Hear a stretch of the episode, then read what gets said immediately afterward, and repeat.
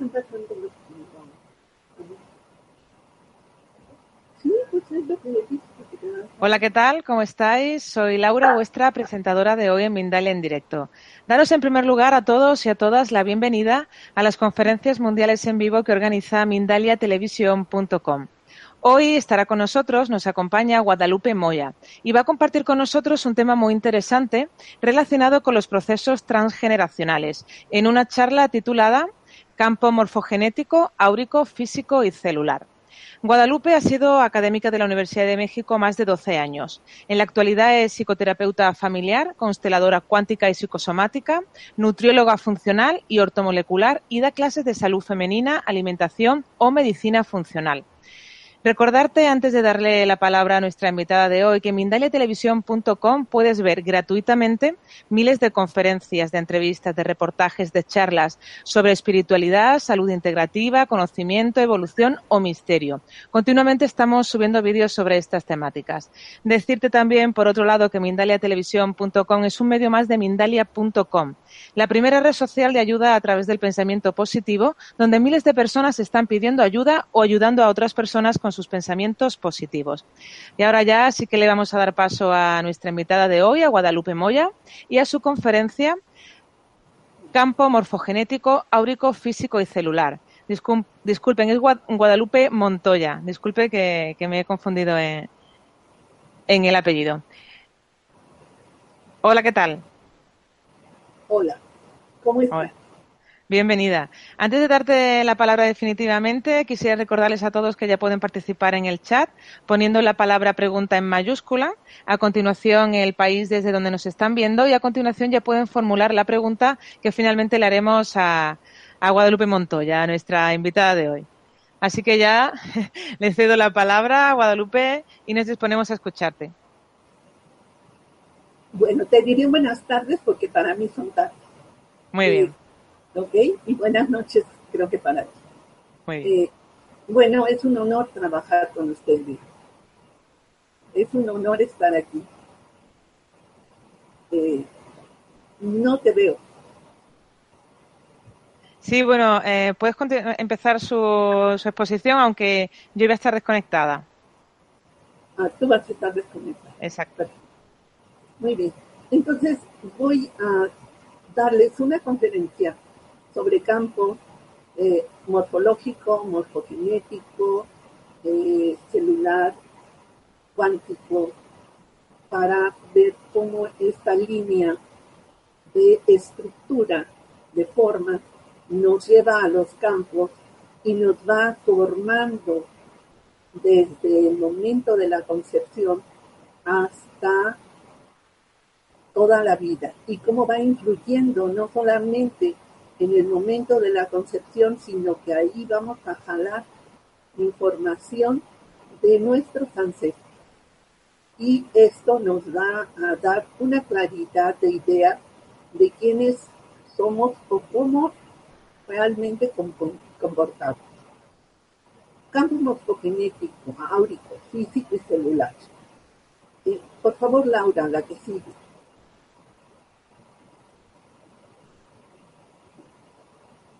La vida de todos los sistemas se regulan no por factores materiales o mediante energías conocidas, sino también por campos organizadores invisibles. Esto es muy importante, porque los campos no por fuerza tienen que ser visibles, pero invisiblemente van a ir formando todo nuestro, nuestro entorno y nuestra personalidad. Por favor, la que sigue.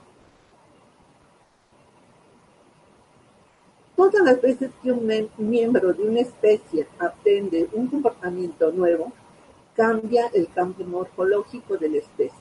Esto es, cuando hay una conducta repetitiva, esto nos va a llevar a un cambio de la especie.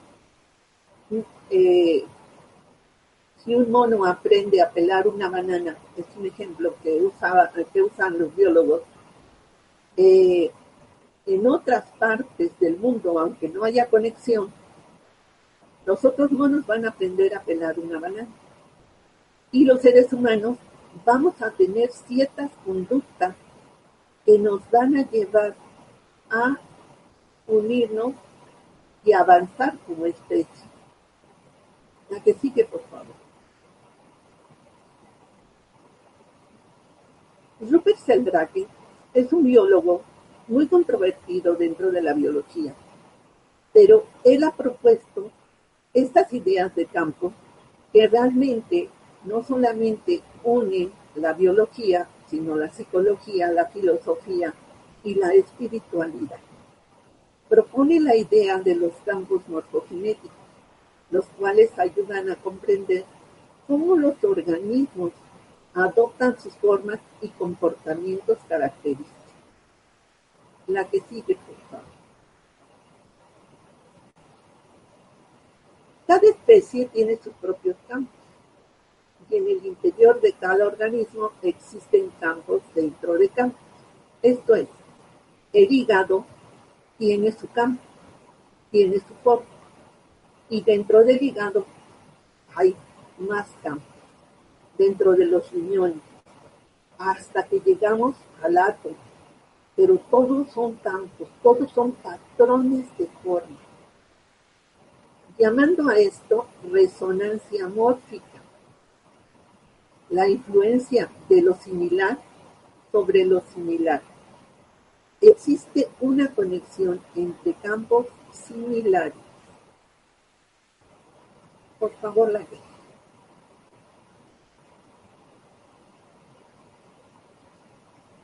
Vamos a ver la creación del campo morfogenético. Existe el campo mórfico, que es el campo que nos une a toda la Tierra, es el campo que está sobre de toda la Tierra. Pero el morfogenético es el que une a una especie en sí. Es su génesis, es su formación.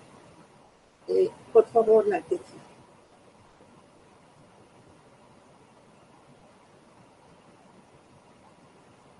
Lo vivo se inscribe en primer lugar dentro de una realidad biológica.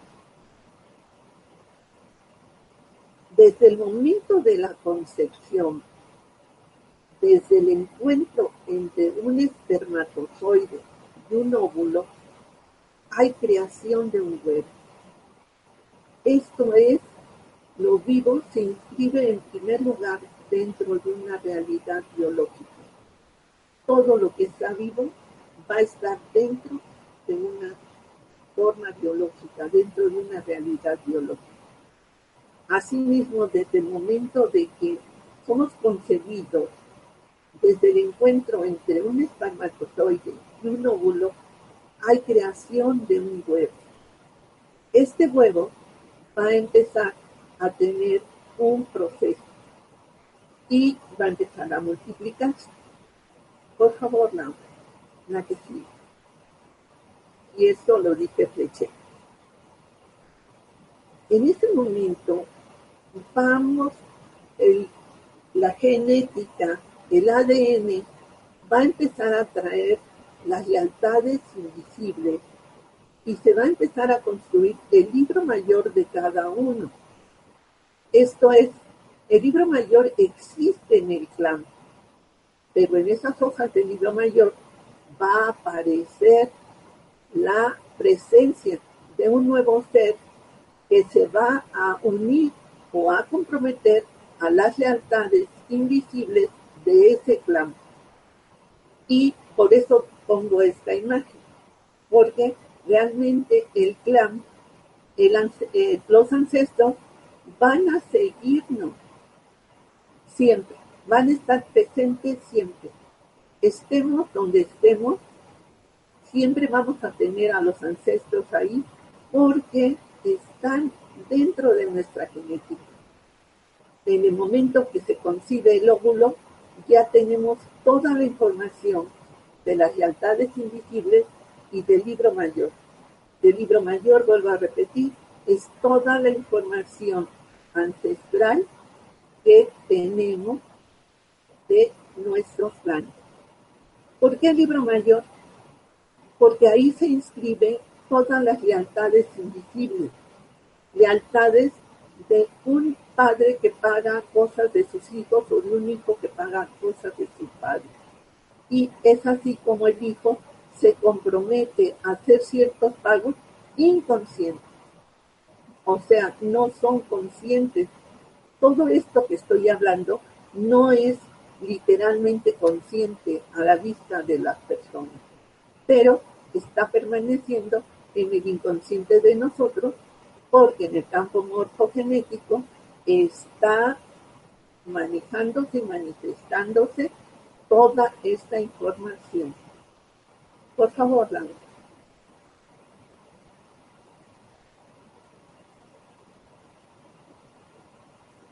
Bien.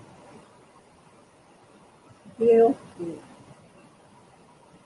si hay fecundación, el huevo, esta célula única se separa en dos al cabo de 30 horas, luego al cabo de 40 horas, se divide de nuevo en cuatro, en 16, y al tercer día tenemos un conjunto de células todas similares, todas idénticas.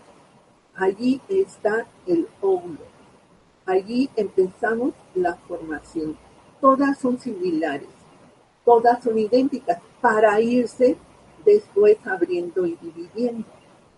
Y allí nuevamente volvemos a ver cómo toda la información que vamos a llevar ya está allí unida. Por favor.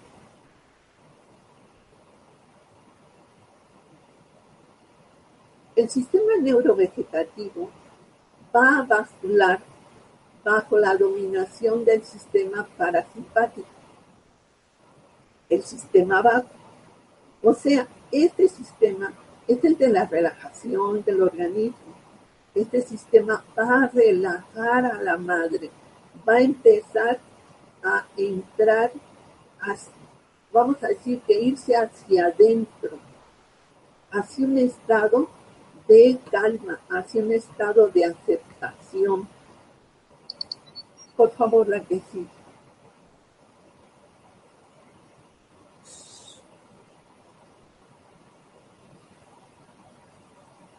Es el estado de budeidad. La mujer aquí empieza a engordar, sus senos engordan. Es un estado de aceptación es un estado de ausencia de problemas. Por eso se dice que la mujer se internaliza. Se dice también, en este tiempo, la mujer se aísla del entorno para poderse dedicar a su concepción a la creación de ese bebé en unión a ella, de tal manera que aquí se va a transmitir una cantidad de información invisible, como dice traje, a grado que los hijos que son adoptados y no se les avisa, saben perfectamente que son adoptados. Saben perfectamente que de ahí no son, porque tienen la resonancia mórfica que les está avisando que ellos pertenecen a otro plan, que ellos pertenecen a otra situación. Y a determinada edad empiezan a buscar a sus progenitores. Y en muchas ocasiones los encuentran, en otras no. Pero lo mejor, lo más sano, es decirle a un niño que lo adoptaron, porque así el niño se puede sentir amado desde los padres que lo adoptaron, desde la aceptación de un nuevo plan, pero sin eh, negarle u ocultarle que pertenece su genética a otro plan. Por favor puedes pasar. Como ven, aquí está el desarrollo del embrión. El embrión es muy importante porque va a pasar por todas las etapas de la evolución que hemos tenido. Como ven aquí, en el cuarto mes, perdón, en la cuarta semana, tiene como cola, después va a tener como escamas, va a tener eh, bastan sus dedos como palmeados, van a tener como pezones a lo largo del cuerpo y al tercer mes es cuando empieza ya una conformación de acuerdo a lo que en este momento nuestra raza eh, ha alcanzado como evolución.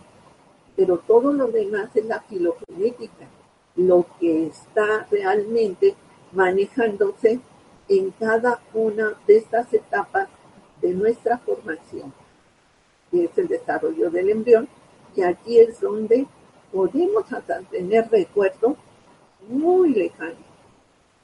Por favor. Por favor, Laura. Es, estas cuatro hojas van a formar cada uno órgano. Aquí vamos a tener cuatro hojas básicas. En esto que acabamos de ver, se van a empezar a formar cuatro hojas básicas. Estas hojas van a dar paso a los órganos.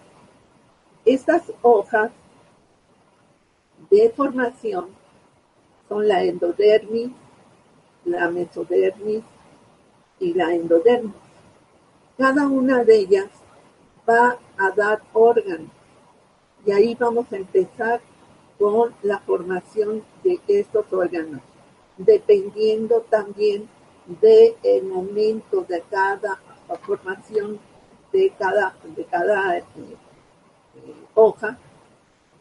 Y si la madre tuvo allí un evento, esa hoja se va a quedar con esa información emocional. Y a lo largo de su vida, esa, eso se va a manifestar. Puede ser que se abra la información con algún conflicto emocional o puede ser que nunca se abra. Pero aquí se empieza a guardar información de la madre en ese momento que está siendo concebido el bebé.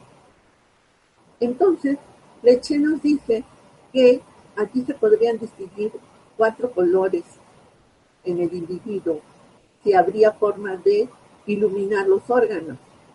Y habría unos totalmente amarillos, otros rojos, otros azules, otros blancos,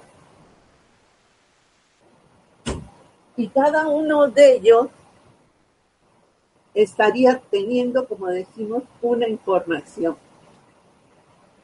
Por favor, la que sí. Entonces, aquí vemos una pareja que está a gusto con su, con su gestación, que está a gusto con su bebé y aquí le está dando proyecto sentido. ¿Qué es el proyecto sentido? El proyecto sentido es lo que el padre y la madre quieren otorgarle, quieren programarle al bebé que está en gestación. Así que el bebé no solamente va a tener la información genética, sino que también va a tener la información de los padres lo que piensan, lo que sienten, eh, lo que están viviendo, el ambiente en donde están viviendo. Entonces, aquí se empieza a formar lo que se llama el proyecto sentido. Y es una programación que se va a llevar el bebé y que va a repetir a lo largo de su vida. Entonces, es una nueva aportación a su existencia. Por favor, Laura.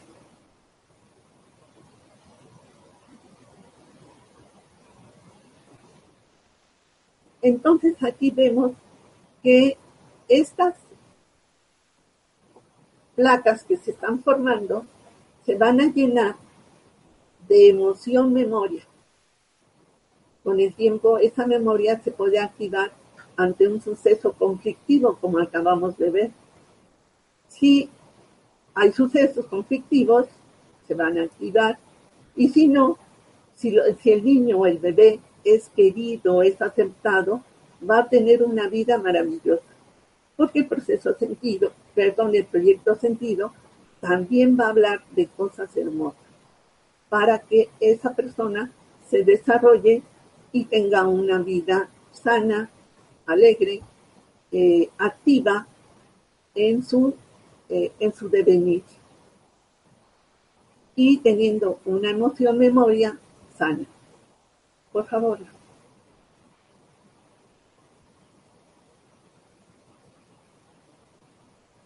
En esta etapa, como decía yo, la morfogénesis ya está creando los elementos que van a determinar la vida de esta persona. El proyecto sentido, que acabamos de ver, las herencias familiares, que ya vimos a través de el libro mayor, a través de las lealtades invisibles, la conexión con el libro mayor que va a crear las lealtades invisibles, puede, puede ser que sea un yaciente. ¿Qué es un yaciente? Un yaciente, como dice el doctor Selam, es un hijo de reposición. Esto es, si antes de nacer él hubo un bebé eh, que fue abortado eh, por la causa que sea, por biológica, por lo que sea, el que sigue va a ser un yaciente, va a reponer y va a tener que cargar, y aquí estamos hablando ya de otras cosas, pero es verdad, va a tener que cargar con el alma o el espíritu de él y de otros ancestros. Entonces, ¿cómo sabemos esto? A través de las fechas de nacimiento, a través de las fechas de muerte, a través de determinadas fechas, básicamente esta, que nos refieren a los ancestros pasados y que nos refieren a un hermano eh, que eh, murió antes que el que, nace. Y ahí es donde vemos también el problema de yaciente, porque estos chicos sienten que no están viviendo su propia vida, sienten que viven la vida pues de otra persona que les acompaña, eh, otras pulsiones que no son exactamente las de ellos. Entonces, estamos determinando que en esa vida va a haber conflictos emocionales, personales, pero también transgeneracionales. Por favor, puedes pasarlo.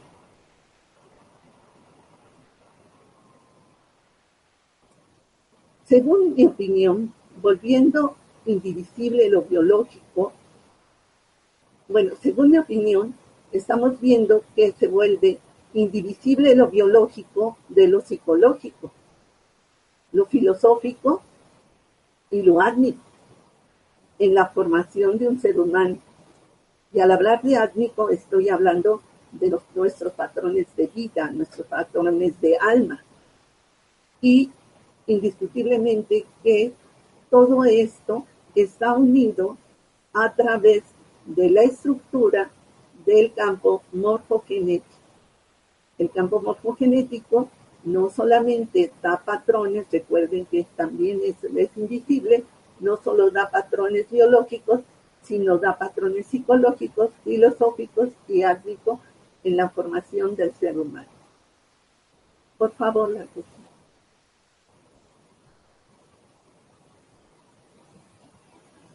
También físicos, mentales, emocionales, que le van a acompañar a lo largo de su vida llevando las improntas heredadas por los padres y manifestándose en su diario existir.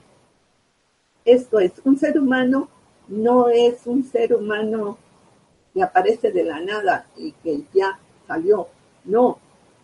Tiene una serie de conexiones como lazos, como les decimos, lazos invisibles, como conexiones eléctricas, mentales, que eh, van a estar influyendo constantemente en la vida de esta persona que eh, está, está, está viviendo, ¿no?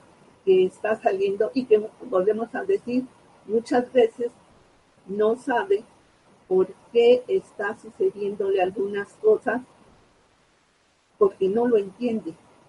Sin embargo, toda la información está dentro de él. Tan es así que es a veces indispensable una buena terapia y ya lo veremos. La que sigue, por favor.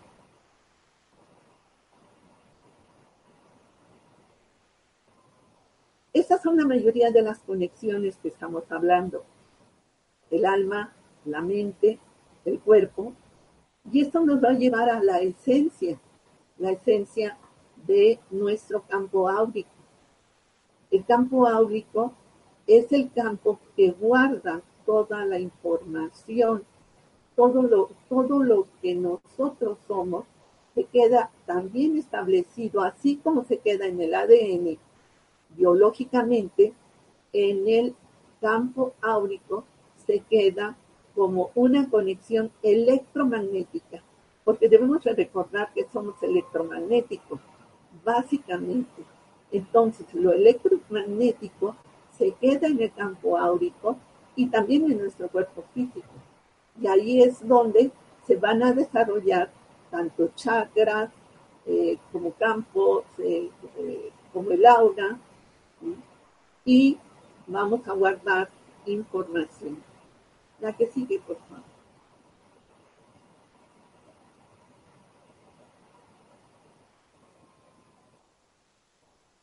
Como vemos, aquí está lo que les estaba comentando, el ADN.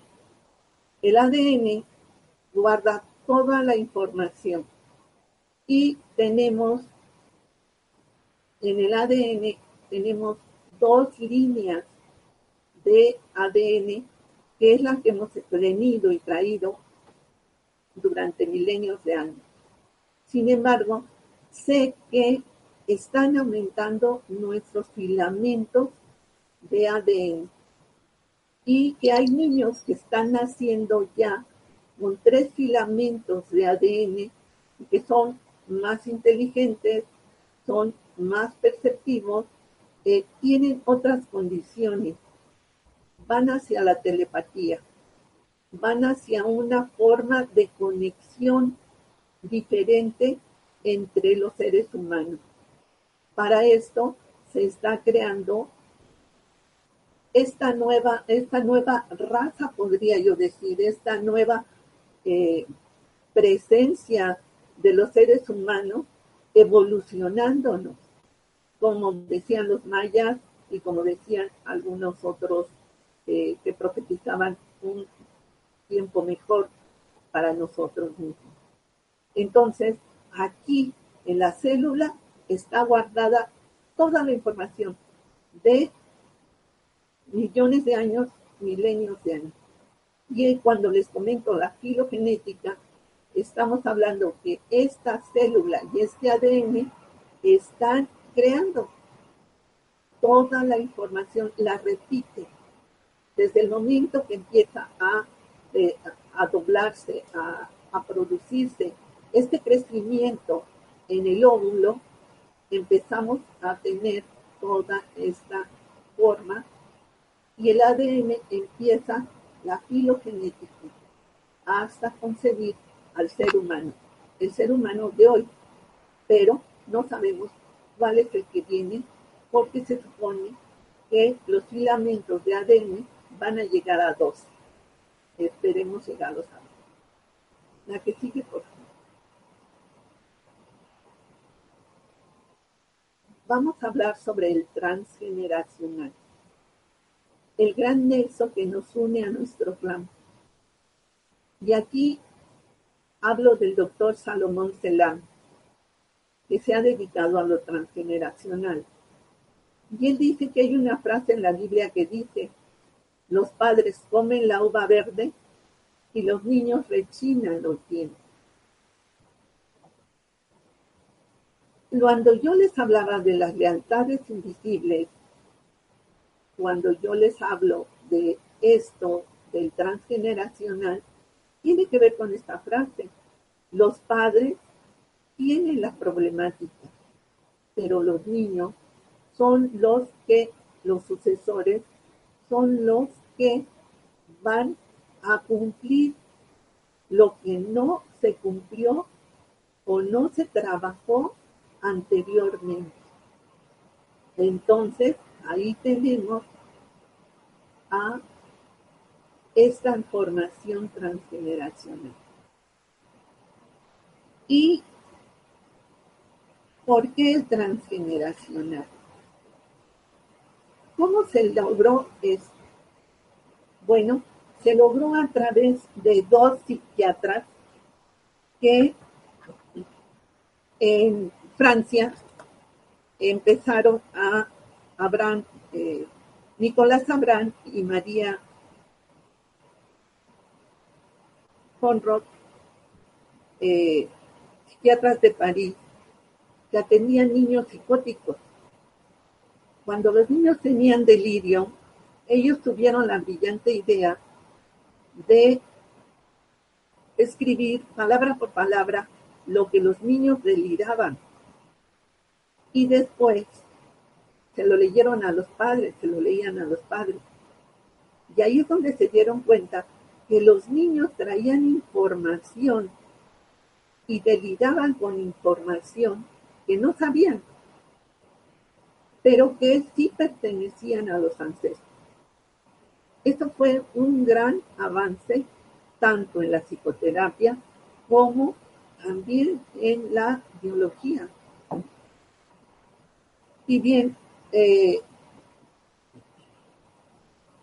todo esto queda, toda esta información queda en el inconsciente del clan y en el inconsciente familiar, que son los representantes de una eh, de un proceso que ellos están viviendo en tiempo real, pero el proceso es transgeneracional. La que sigue. Ah, perdón, perdón. Y el doctor Celan sigue con. El doctor Celan sigue contando eso que les acabo de contar.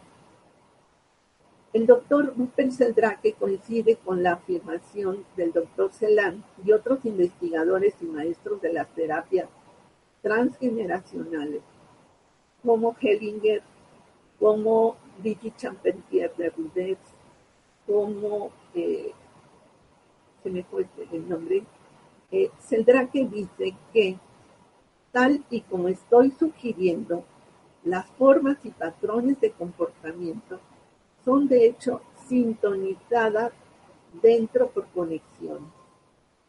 Lo que estamos viendo es precisamente las conexiones que estos patrones tienen.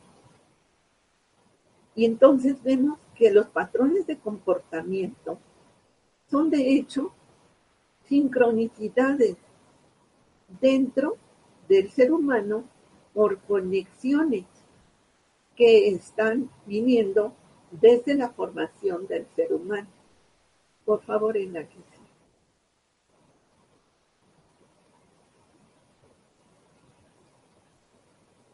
La mayor parte del tiempo, la toma de conciencia en la emoción basta para curarse, aunque sean acontecimientos muy importantes dice el doctor Celan. Lo que da fuerza a los secretos es su carácter inconsciente. Cuando las personas guardan secretos y más secretos, hacen que ese clan, esa familia, eh, se reduzca a el secretismo, se reduzca a la falta de conexión, de información, de claridad entre ellos, de aprecio y eh, se quedan unidos en un lugar, pero separados en todo lo demás, emocionalmente, mentalmente, porque todos tienen que guardar un secreto. Tan es así que en biodescodificación se dice que hay personas que se convierten en guardianes de la cripta, porque tienen que guardar un secreto transgeneracional y se quedan allí en ese lugar de la familia, en el hogar, pero guardando secretos. Y los secretos tienen un carácter inconsciente, escondido, no dicho, y operan en las sombras.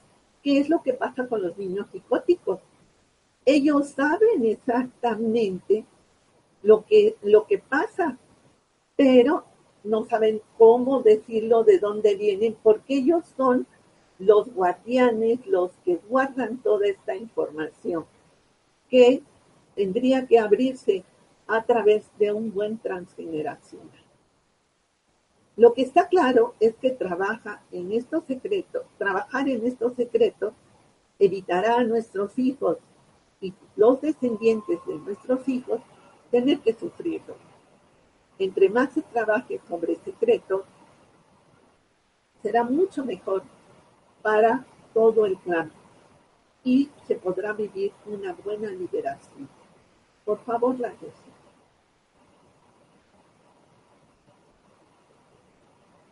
La terapia es una gran herramienta para encontrar las respuestas que buscamos, permitiendo abrirnos a la comunicación con nosotros mismos primero.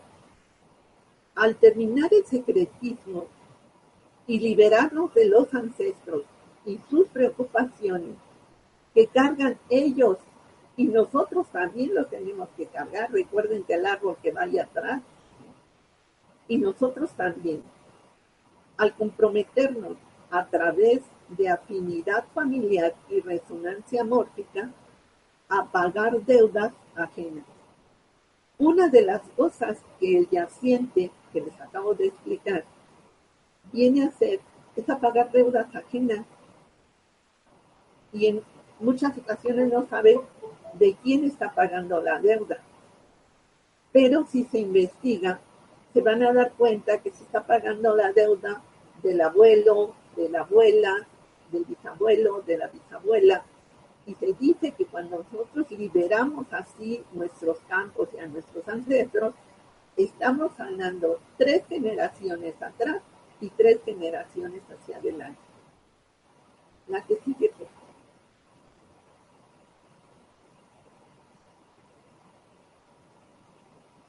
Las constelaciones familiares cuánticas la imposición de manos, la psicosomática clínica y humanista, la biodescodificación, la hipnosis ericksoniana,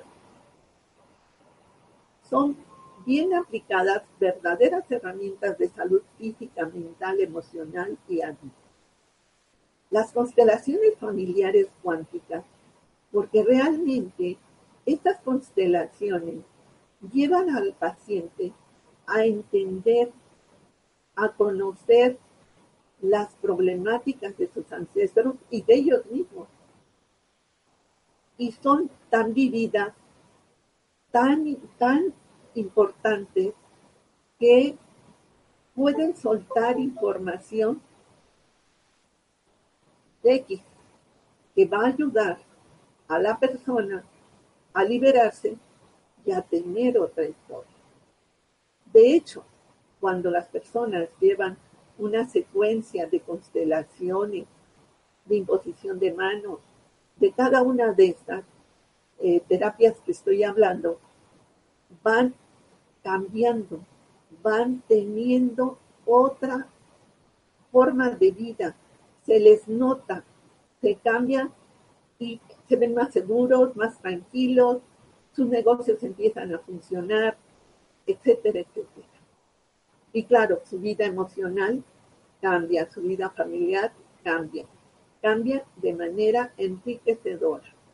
La imposición de manos, bueno, esto es un trabajo muy importante, ya que al imponer las manos, no solo se está imponiendo en el cuerpo, sino que se está trabajando en todo el sistema energético electromagnético de la persona. La psicosomática clínica y humanista, que es la que trabaja el doctor Salomón Selam, habla precisamente del transgeneracional y busca información en los ancestros para poder hacer clínica en las personas que toman su, su terapia y esta se convierte en algo resolutivo. La biodescodificación pues descodifica la información que tenemos ahí y cómo estamos pagando pecados ajenos. La hipnosis ericksoniana hace cambios profundos sin tener que recibir órdenes de nadie, sino nuestro mismo inconsciente va a hacer cambios importantes. Claro, hay que guiar al, cliente, al paciente, sobre, esa, sobre esta información. Erickson, eh, cuando trabajaba, el que fue el creador de eh, lo ericksoniano, tuvo un paciente que no quería hablar con él, no quería verlo. Entonces, convinieron en que determinados días el paciente llegaba con su carro y se ponía en la acera de enfrente donde vivía el doctor. Y ahí se quedaba un tiempo. Y el doctor Erickson se quedaba también en su consulta eh, una hora, trabajaban una hora juntos. Y el paciente tuvo una recuperación muy importante y muy Y entonces vemos que bien aplicadas, estas, estas terapias son herramientas de salud física, mental, emocional y adulta. Pero estoy diciendo bien aplicadas. ¿Qué quiere decir bien aplicadas? Pues que se haga un estudio, un, un trabajo sobre la teoría, sobre la práctica, que nos lleve realmente a tener una determinada eh,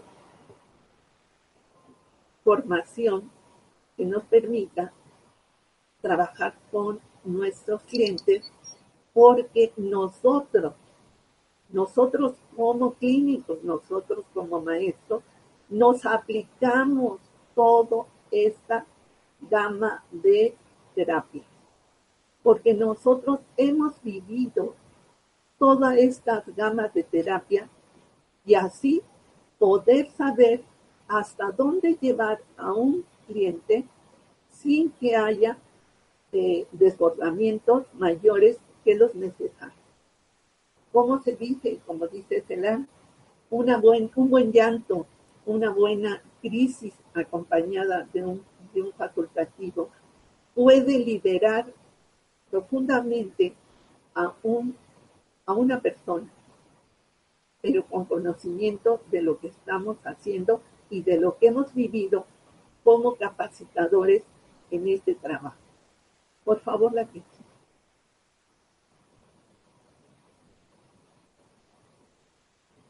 Bueno, eh, creo que falta una, falta una imagen de, imposición de manos. Sí, eh, me regresé a esta imagen porque como vemos, aquí podemos ver cómo eh, los campos, tanto el morfogenético como el campo áudico, como los campos de los que he estado hablando están unidos aquí y cómo se manifiesta en esta, en esta información. A la hora que se hace la sanación, se está cargando con energía todos esos campos y hay veces que hay soluciones en una sola consulta, que de hecho se tienen que llevar varias, pero en una sola consulta se empiezan a ver resultados porque se activan tanto los campos de chakras como los campos de aura. Y por lo tanto se van a activar también es, esas conexiones invisibles van a ayudar a las conexiones de lo biológico. a las conexiones de la genética o del ADN. Sí, ahí terminamos.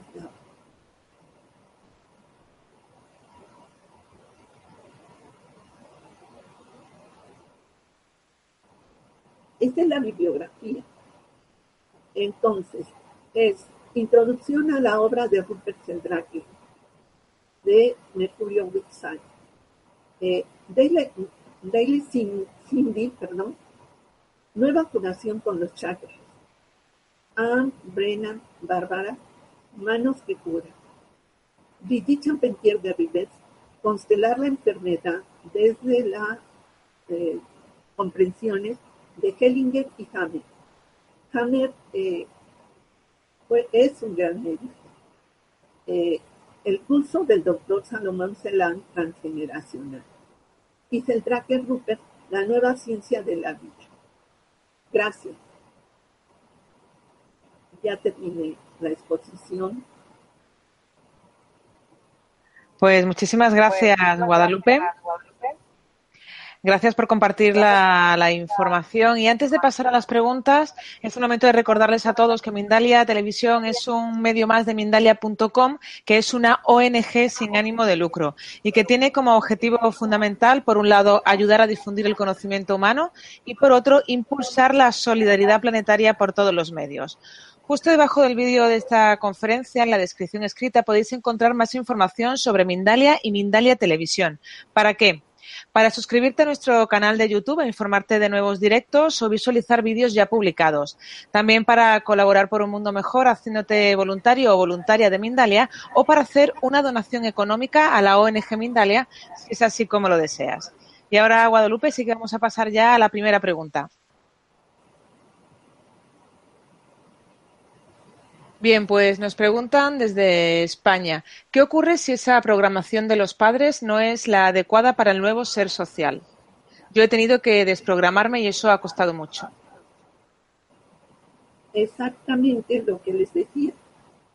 El padre eh, no, va, no va a ser eh, a propósito la información, simplemente es una información que viene desde el transgeneracional se unen lo transgeneracional, lo que está viviendo el padre, su programación, su proyecto sentido que él recibió de su antecesor y indiscutiblemente que lo va a pasar a su hijo. De tal manera que yo he tenido eh, pacientes que sus padres vivieron en la guerra y ellos tienen problemas porque transmitieron todo ese horror de la guerra a sus hijos. Y entonces hay que desprogramarlo y hay que llevar una buena, una buena consulta, un buen trabajo terapéutico. Y sí, sí se desprograma.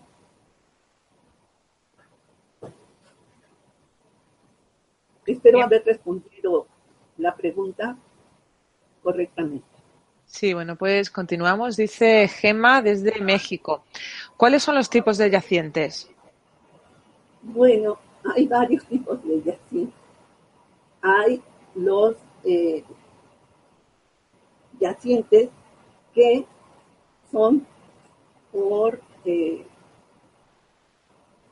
por aborto, aborto de un hijo anterior, los yacientes que son por el padre de la madre, la madre de, la madre, o al revés, el padre del padre y el padre de la madre. Por ejemplo, yo podría decir que yo soy yaciente de mi abuelo, el padre de mi madre, a quien era un ingeniero eh, en, la, en la guerra, en la revolución, y él estaba del lado de los campesinos y lo mataron. Pero esto, aquí, aquí vamos a tocar algo importante. El yaciente es alguien que viene a pagar y no a cobrar una muerte injusta e injustificada para eh, la familia de mi madre y mi madre en ese momento, esa muerte fue injusta e injustificable. ¿Cómo sé que fui yaciente de mi abuelo? Bueno, porque mi abuelo nació el 4 de noviembre y yo nací el 10 de noviembre. Tenemos una diferencia de seis días. La fecha de nacimiento se puede entender por una diferencia de siete días, eh, cuando mucho a diez, pero la diferencia es de siete días, ya sea antes o después. Quiero decir, si es un día primero, un día último, entonces se cuentan siete días hacia adelante y si no, también se pueden contar siete días hacia atrás. Espero haber contestado tu pregunta, Gemma. Bueno, pues dice Ricardo desde España, ¿cómo reconocer si alguien es yaciente? ¿Hay alguna característica física o algún estado de ánimo? Sí, los yacientes por regla general son personas delgadas, duermen mucho, eh, son tristes, deprimidos, eh, son delgados. Esas son algunas características. Y básicamente siempre están eh, depresivos, pero caminan entre dos mundos. Pueden ver el mundo de los fantasmas, por eso vienen a pagar cosas que no les pertenecen y ven el mundo real. Entonces, a veces caminan hasta como de puntito, eh, porque tienen lo que se llama invasión fantasmal.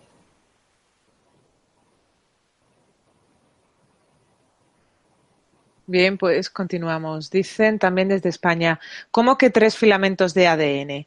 ¿Podría profundizar en la idea de una triple hélice? Sí. Mira, eh, hay algo que se llama resonancia Schumann. La resonancia Schumann eh, estaba trabajando en 7 Hz y hace unos años ha empezado a subir eh, Últimamente sé que llega hasta 18. Eh, esto está haciendo que cambie el tiempo y está haciendo que haya una, un mayor movimiento interno. Las personas están durmiendo menos, están soñando a veces más, están viviendo ciertas formas de regresión en las noches. Ya no duermen las horas que se dormía antes. El día ya no es de 24 horas, sino que casi es de 16. Y esto está influyendo hacia, podría decirse que algo negativo, pero hay niños en Estados Unidos, y no recuerdo el nombre exacto de la doctora, pero si quieres, eh, lo buscamos y se lo mando a, Laura, eh, que en Estados Unidos ha encontrado niños con tres hélices y se supone que vamos hacia 12 hélices. Y eso eh, dentro de los mensajes, por ejemplo, de Pleiadiano, hablan de 12 hélices. Y, por ejemplo, de se me fue el nombre de este investigador venezolano. Eh, déjame pensar tantito. Malcolm también habla ya de un crecimiento de élite. Eso nos va a llevar a ser más perceptivos, más telepáticos, más eh, conscientes de quiénes somos, más vividos. Esta etapa que estamos viviendo es una etapa de proyecto liberación, diría yo, para que terminemos con todo el libro mayor y empecemos una nueva situación. Por eso hay tantas alternativas de terapia para poderte liberar. Y si hablo de la terapia es porque a mí en lo personal me ha servido y como psicoterapeuta de hace muchos años lo he aplicado y he visto los resultados y me lo he aplicado a mí mismo. Entonces, creo que un buen trabajo te puede ayudar muchísimo. Y es lo que está abriendo a estos niños, que son niños ya cósmicos, que son niños que ya entienden el paso al universo. Si te das cuenta, antes no se hablaba de que ya había exoplanetas, de que ya había ciertas eh, constelaciones, ciertos soles que tenían planetas habitables, etcétera. Entonces, todo esto está dando paso a una nueva mente y a una nueva emoción. Espero haber contestado tu pregunta. Continuamos. Dice Mariel desde Argentina. Pude acceder a secretos de algunos ancestros. ¿Debo compartirlos para liberar el clan? Eh, sí, recuerda que el secretismo no es sano. Lo más terapéutico es hablar, hablar, hablar, hablar. A veces tus, eh, tu familia lo va a sentir quizá como agresión. Tienes que saberlo hablar sin lastimar a nadie y sin dolor. Trata de que el dolor no te guíe, sino que te guíe ese impulso de liberar al clan, de lograr una nueva vida mejor y feliz para el clan, que te lo va a dar realmente el deseo de apoyar a los tuyos. Espero haber contestado. Dice Sandra desde España, ¿cómo puedo reconocer mi programa y modificarlo? Bueno, eso es interesante. No es tan fácil eh, modificarlo, pero sí es interesante saber qué número de hijo eres, eh, cómo te fuiste concebido, qué pensaban tus padres en el momento que te trajeron al mundo, qué, es la historia de tus padres. Si, por ejemplo, eres el hijo menor, puede ser el hijo bastón, el hijo que se va a quedar con, con la madre a cuidarla o con el padre a cuidarlo. Si eres el primero, bueno, pues eres el hijo que va a tener que desarrollar un proyecto de avance. Pero hay hijos que son invisibles. ¿Cuál es el hijo invisible? Bueno, pues el hijo que viene después de, la muerte de un hijo. Viene a reponer otra vez un día pero es invisible para la madre y el padre. Entonces, hay hijos que son invisibles, pero tendrías que realmente ver tu fecha de nacimiento, qué pasó allí y cómo puedes empezar a abrir tu información de proyectos sentidos. Espero haberte contestado. Dice Carlos desde España, ¿todo el mundo puede desarrollar la posibilidad de ver el aura? Sí, sí, claro, si te, si te comprometes contigo, eh, en una posición no de, no de a ver si lo logro, a ver, no, en una posición de quiero realmente entender cuál es mi energía electromagnética, cómo estoy funcionando. Entonces, vas a poderlo hacer. Primero, te sugiero que hagas una buena radiestesia y que con un péndulo te des cuenta cómo funcionan tus chakras. Y te vas a dar cuenta que están funcionando, ya sea al revés, soltando energía, o correctamente, de acuerdo a las manecillas del reloj, cargando como debe de ser. Y poco a poco se van a ir abriendo. Por ejemplo, cuando yo tengo un paciente, estoy platicando con él o dando una terapia y creo y veo que el paciente entendió lo que estoy diciendo, le veo el campo áurico arriba de su cabeza en un, en un color sol brillante. Entonces eh, me doy cuenta que entendió lo que estoy tratando de transmitir. Espero a ver qué contesta. Continuamos. Dicen desde España, vi cosas del ADN en una experiencia, información divina que pocos humanos han descubierto. ¿Qué me recomiendas para continuar en esa línea de investigación? ¿Qué libros o estudios podría consultar? Bueno, mira, yo el ADN lo he manejado un poco más biológico, pero lo que sí te puedo eh, recomendar es que estudies campo áurico, estudies, eh, como te decía a, a la persona anterior, intentes realmente darte cuenta de tu electromagnetismo y hay información de eh, una norteamericana que está avanzando en el ADN, pero sí hay información.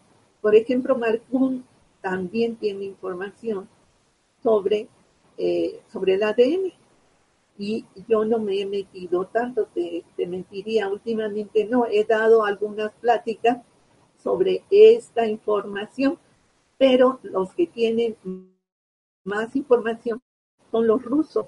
Los rusos han estado haciendo transformaciones a través del sonido y a través de la luz de convertir una salamandra en rana. Eso ya es el conocimiento de ese manejo de ADN. Convierte una salamandra en rana. Búscalo en la web y verás que por ahí puedes avanzar. Espero haber contestado. Dice Sonia, cuando dices que las terapias deben ser bien hechas, ¿es necesario que se haga una dieta mental? ¿Una dieta mental? Sí. ¿Entendí bien? Sí. Bueno,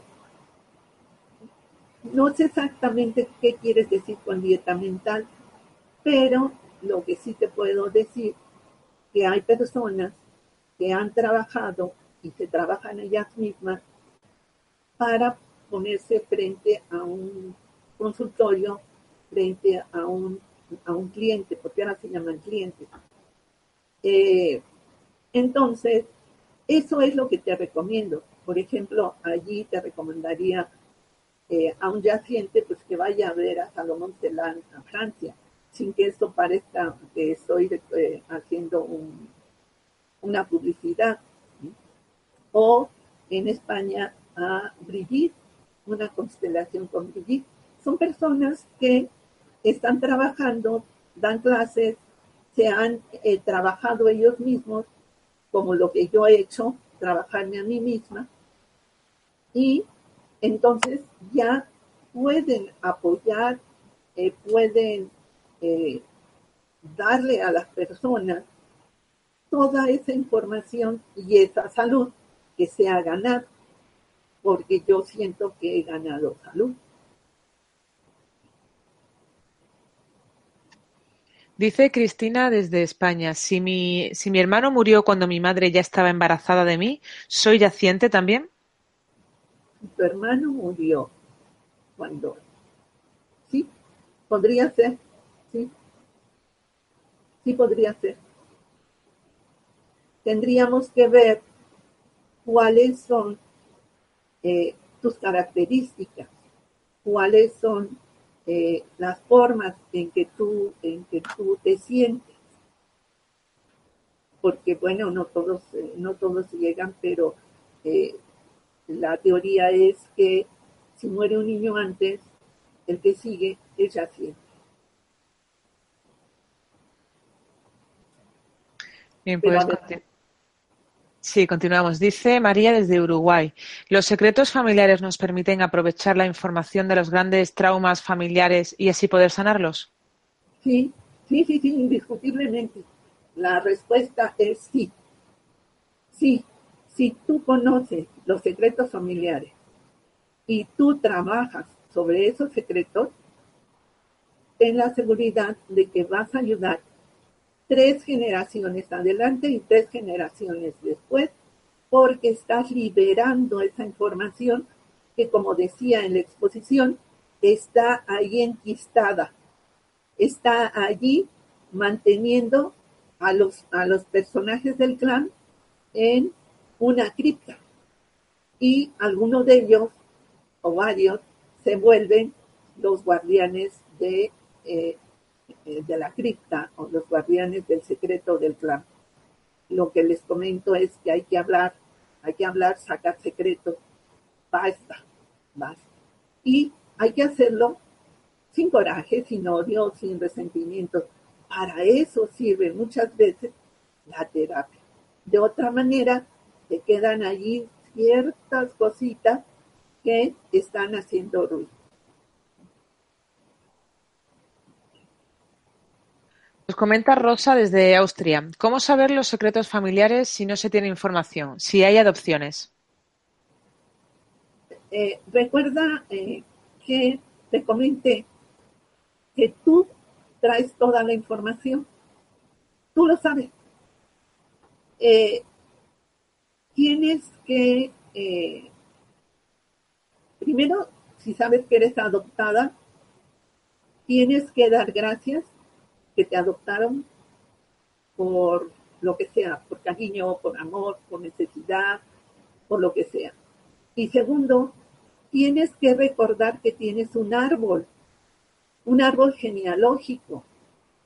Y ahí tienes que rastrear e investigar.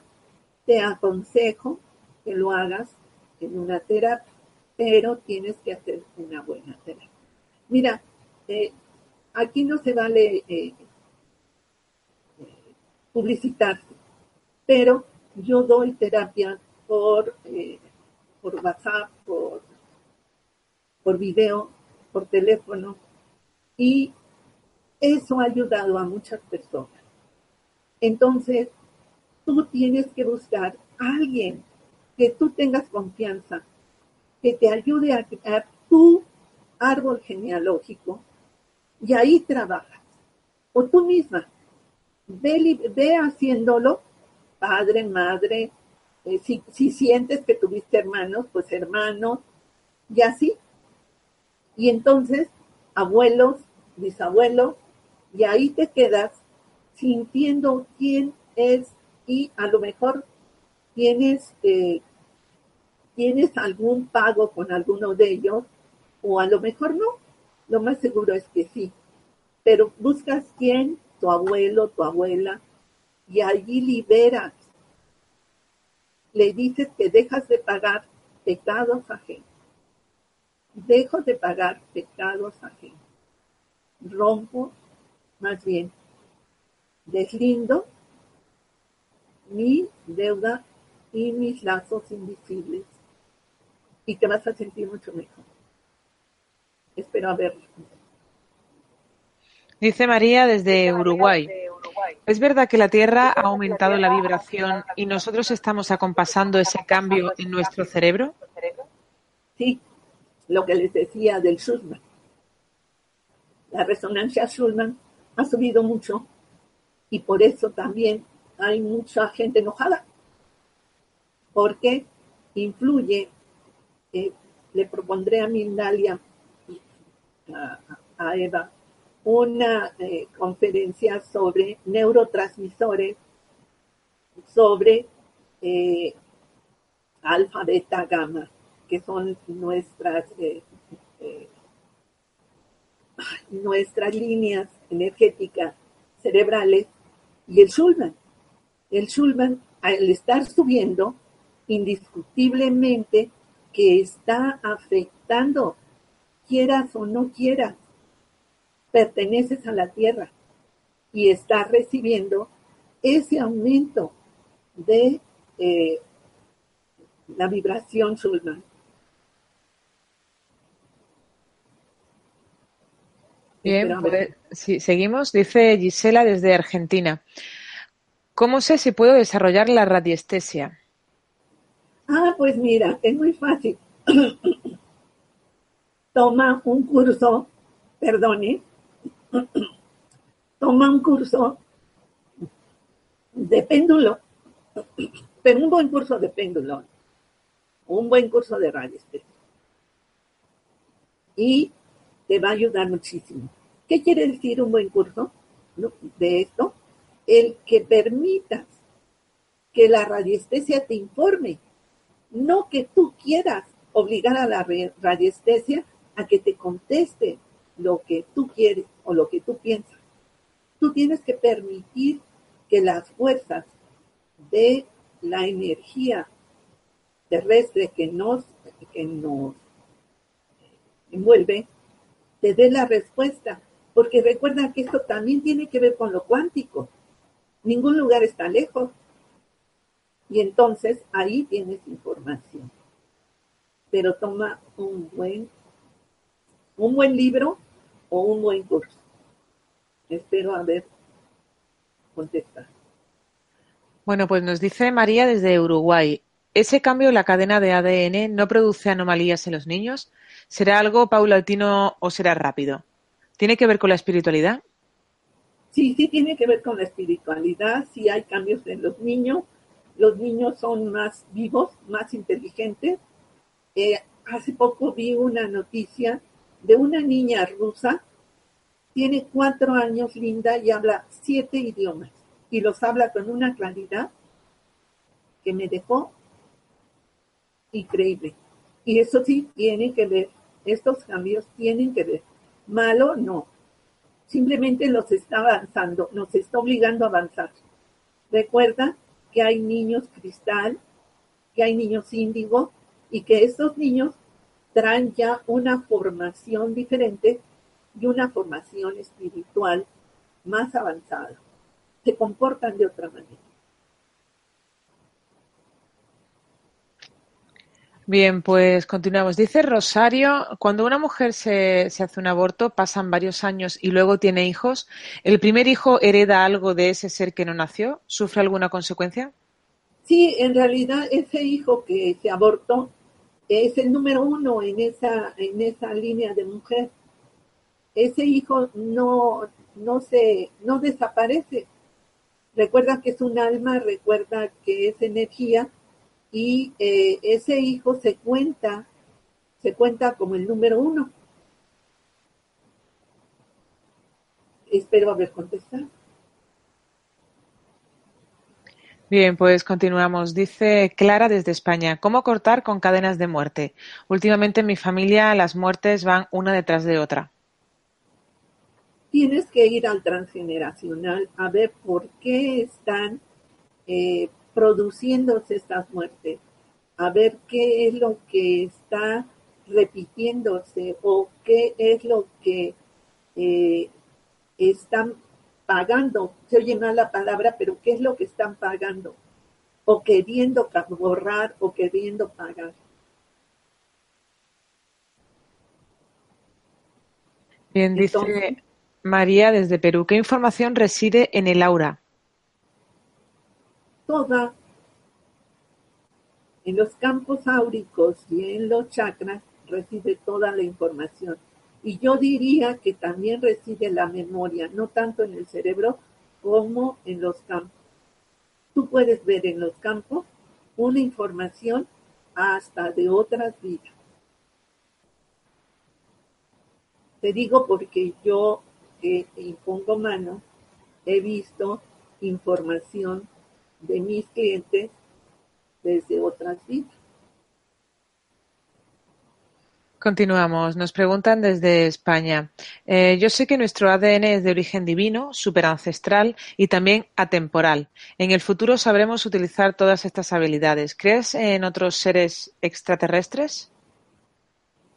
Creo en otros seres. No, no, sí, creo en, creo en muchas otras cosas. Eh, me la paso buscando información. Sí, sí creo, creo en la espiritualidad, pero sobre todo creo en que nosotros, y bueno, a lo mejor te no te gusta, pero creo que nosotros somos la energía de Dios, del creador principal en acción. Creo que nosotros venimos de un origen divino que está en el momento en que eh, se forma eh, el primer estallido de la vida y ahí estamos nosotros. Es más, cada vez que un huevo o un, se, convierte en un óvulo, un óvulo se convierte en un huevo, entonces ahí el zinc, que es un, un elemento, hace una especie de estallido. Y ahí es donde nosotros empezamos a formarnos. Es nuestro eh, origen divino, nuestro momento de creación. Claro que sí lo creo. Y también creo que existen extraterrestres. Bueno, pues nos dice Isabel desde España, ¿cómo accedo a mi información transgeneracional? Nuevamente, eh, puede ser por tu familia o bien puede ser escribiendo tú, dibujando tu árbol genealógico, porque mínimo tuviste mamá, papá, abuelos, bisabuelos y tatarabuelos, dibújalo y tú vas a sentir esa información. Recuerda que somos electromagnéticos. Recuérdate que somos eh, físicos y espirituales y emocionales y mentales. Y toda esa información es de nosotros. Cuando tú te dedicas a ver ese árbol que eh, realizaste, te vas a dar cuenta de dónde estás parada. Bien, pues preguntan desde Colombia, Esperanza. Dice, ¿cómo puedo saber quiénes son mis padres biológicos si la persona que me cuido ya ha muerto y no me dijo nada? Bueno, eh, eso está un poco complicado. Pero mira, eh, yo he tenido clientes que eh, son adoptados y ellos sienten esa vibración. Eh, tuve una clienta que se adoptó en México y vivió en Estados Unidos. Sin embargo, ella vino a México porque quería saber quién fue su madre. Y empezó a rastrear. Y poco a poco eh, la familia, los familiares de la persona que te adoptó puede tener alguna información. Búscala la vas a encontrar. Bueno, pues pregunta Elizabeth desde España. ¿Qué pasa si se hace una constelación determinada? Luego ese mismo problema, si no se constela en el hijo, ¿lo paga el hijo? No. Si tú constelas un problema y ese problema queda resuelto, pues el hijo no tiene por qué pagarlo. Es más, tú puedes constelar a tu hijo eh, en lugar de él hasta los 15 años, tú puedes constelar por tu hijo. O sea, vengo y quiero constelar a mi hijo, no a ti, a tu hijo. Y puedes constelarlo para ver qué es lo que él está sufriendo.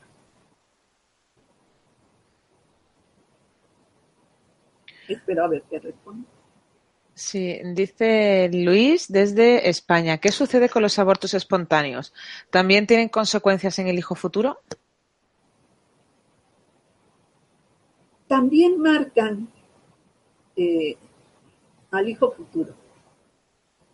Eh, un aborto espontáneo, si el padre y la madre son, eh, son sanos,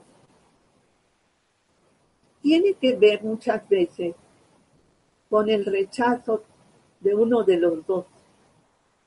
Hay veces que ese óvulo se siente rechazado y se aborta espontáneamente. Eso es desde donde yo he estudiado, he visto los abortos espontáneos. Pero eh, puede haber otra cosa, pero eso es lo que yo sé. Y sí, se toma como número uno. Bien, pues dice Marcela desde Argentina. Soy doble de mis cuatro abuelos. Ya les escribí cartas de drenaje. ¿Es suficiente para desprogramar? Pues es suficiente y a veces no, porque tendrías que saber exactamente cómo dimitir, o sea, decirles dimito de pagar sus deudas, ¿no? Dimito de lo que ustedes hayan hecho, yo dimito. La palabra dimitir es una palabra muy fuerte. Es una palabra que realmente te desconecta de ciertos pagos que ya basta, que ya no tienes que hacer y que a ellos realmente tienes que Dale las gracias, porque gracias a ellos estás aquí, pero limites de pagar pecados ajenos. Esa es una, una forma trascendente de trabajo. Bien, pues vamos a avanzar ya a la última pregunta. Dicen desde España, creo que Laura es, es, solo una expresión de nuestra bioenergía, en ese plano no captado por nuestros límites sentidos humanos. Pero ¿no es diferente el campo áurico y el morfogenético? Lo que pasa es que el campo morfogenético es un patrón. Haz de cuenta que tú vas a cortar un vestido y entonces tienes que traerle o ponerle un patrón para poder hacer un buen vestido. Vamos a decir que ese es parte del morfogenético. Pero ya que está el vestido, puedes ponerle adornos, puedes ponerle gasas. Entonces, esas gasas estaríamos hablando del el campo áurico. Y también existe el campo mírico, que en esta ocasión ya no, ya no entré a él. Pero el campo mírico también hay que limpiarlo. En las noches hay que desear que ese campo sea cada vez más limpio, porque el campo mírico está guardando una información increíble del inconsciente. Bueno, se ha quedado aquí una pregunta, la vamos a, a, lanzar también. Dice María desde Uruguay, ¿la información de la madre es más heredada en el ADN que la del padre? No, no, no, no, son iguales porque cada uno de ellos aporta cromosomas. Sí, sí, son iguales, es la misma información. O sea, tienen 23 y 23. Bueno, pues muchísimas gracias, Guadalupe, por la información que has compartido con nosotros y por las respuestas. Antes de, terminar, eh, quisiera darle las gracias a todos porque han sido muchos las personas que se han unido desde países de todo el mundo, como por ejemplo Suiza, Argentina, Austria, España, Brasil, Perú, Chile, México. Gracias de verdad por vuestra importante participación. Esta conferencia puedes verla de nuevo en mindaletelevisión.com para repasar conceptos o compartirla en tus redes sociales. También en mindaliatelevisión.com puedes ver la programación de los próximos eventos eh, directos que, programamos aquí en Mindalia. Y ahora ya le vamos a dejar unos segunditos a, a Guadalupe para que pueda despedirse. Pues, eh, Laura, agradezco mucho esta oportunidad que me diste, que me dio Mindalia, eh, que me dieron todos ustedes por compartir por poder eh, dar esta información que a mí en lo personal me parece importante para todos, eh, porque creo que tiene que ver con nuestra evolución, con nuestro trabajo, con los que nos dedicamos a esta, a esta forma de trabajo. Y creo que, eh, pues que gracias a los que preguntaron, gracias a los que realmente se interesaron por mi trabajo. Y un abrazo, un beso y que la luz esté con ustedes. Muchas gracias, Guadalupe. Y antes de terminar, recordaros que en mindaliatelevisión.com, debajo de este u otros vídeos, en la descripción escrita, puedes encontrar más información sobre Mindalia y Mindalia Televisión. Para informarte de próximas conferencias en directo y recibir recordatorios, para hacerte voluntario o voluntaria de Mindalia y para hacer una donación económica a la ONG Mindalia, si es así como lo deseas. Y de nuevo a todos, muchísimas gracias por estar ahí y hasta la próxima conferencia de Mindalia en directo. Gracias. Gracias, Laura. Gracias.